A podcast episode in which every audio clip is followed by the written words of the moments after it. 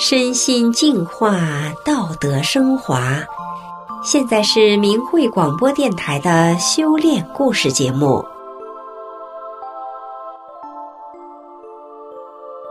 听众朋友您好，我是雪莉。今天和大家分享的故事是震撼的生命奇迹。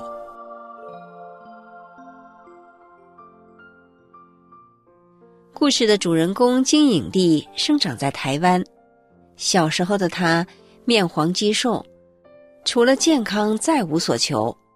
长大后的他疲于奔命，除了迷茫也身心疲惫。等到夜深人静的片刻，金影帝不禁想问天：既然人生苦短，荣华富贵带不走，功名成就就徒留世间，那么这一生究竟图个什么？那么。最终，他找到人生的答案了吗？让我们一起来听听他的故事。童年的时光对金影丽来说总是特别漫长。下课十分钟，同学倾巢冲去操场，他只能静静的坐在原位，看着他们玩闹的身影，等待上课钟声再度响起。金影丽说：“我从小身体就不好。”骨瘦如柴，很多别人可以玩的游戏我都不能。例如，同学说一块玩荡秋千吧，玩跳绳吧，我一玩身体就不舒服。也由于抵抗力太差，去校外教学、长途旅行回来，我就会感冒发烧。什么是大汗淋漓？什么是欢畅奔跑？金影丽几乎不曾亲身体验过。珍贵的青春里。他只隐隐约约意识到，一种生命无常正潜伏在他身边，虎视眈眈，仿佛每一个美好的时刻都稍纵即逝。人生的尽头究竟藏了什么？金影丽的心中有着未知的恐惧。小心翼翼地挨过一个又一个四季更替，金影丽在毕业之后选择了旅游业务工作。他说：“我一个人在外过夜都不行的人，最后从事了旅游业。所有的朋友都说，这是对我很大的讽刺。也因为身体不好，我每天都在靠着意志力在苦撑。上班时像拼命三郎，下班后整个人虚脱在床，假日哪里也不想去。拖着沉重虚弱的身躯，面对形形色色的旅客。”金影莉在芸芸众生中看尽人生百态。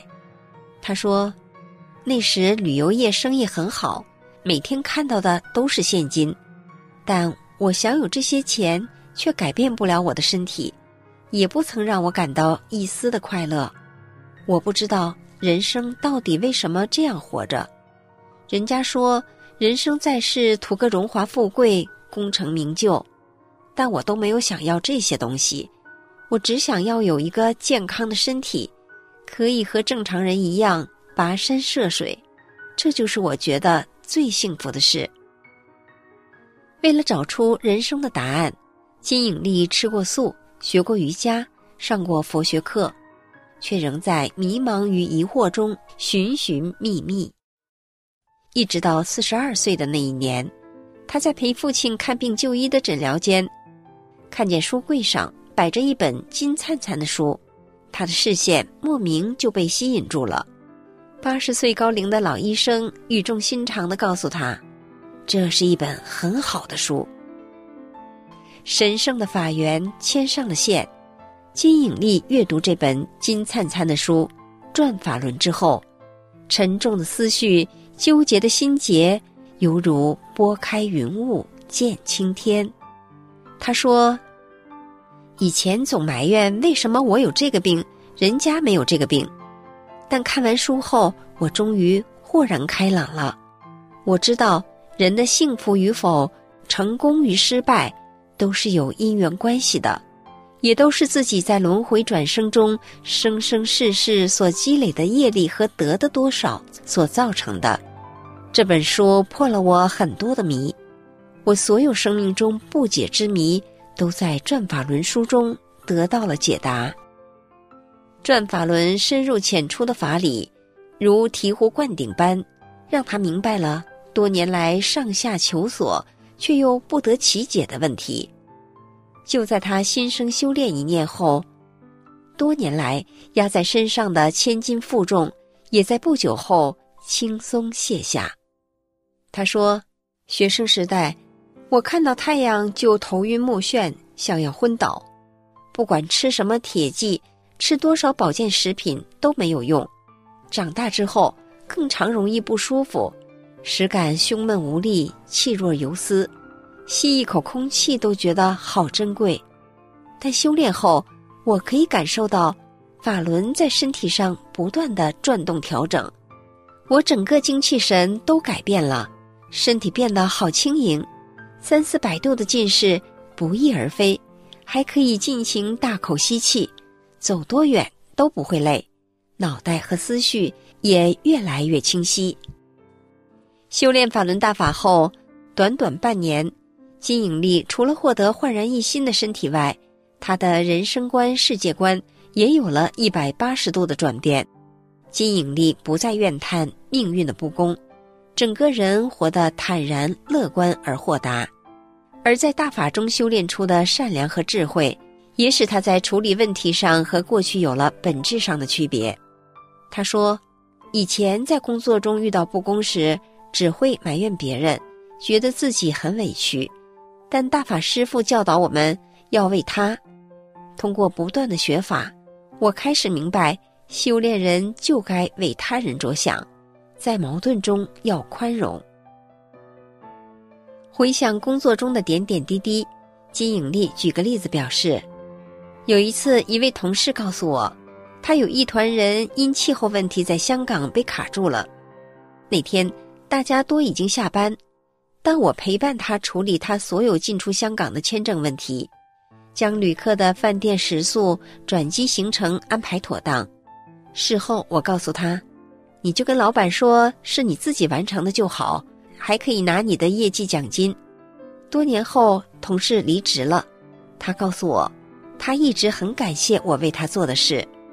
虽然他是一个基督徒，但他从我身上看到法轮大法的好。担任业务经理的金影丽也常需要直接与客户接触，随时接待各种突发状况。他回忆道。有些客人原本说要出国，但临时又说不去，对方认为没有使用就不需要付费，包括为他承办手续的费用。以前碰到这种无理的客人，我会很不高兴，但修炼之后，我就会想，也许他有难言之隐，那么我就自行吸收没有关系。我也会思考，是不是因为自己还没有放下的利益之心，才会碰到这样的状况。说来神奇，当我逐渐看淡金钱利益之后，这些事情就没有再发生了。意外总在出其不意时出现，随时随地检验人的心性。他说：“我曾经碰过有客人搭两点的飞机，却一点五十分才到。我问他怎么这么晚，他却说：‘不是还有十分钟吗？’刚开始听到时觉得不可思议。”但大法师父告诉我们，不管发生什么事情，第一念都要向内找自己。这时我就知道，的确是我错了，因为有些客人是缺乏生活经验的，我没有告诉他必须提早到机场办理手续，这的确是我的问题。还有一次，机场通知我有两位客人的行李已经挂在飞机上，人却没有上飞机。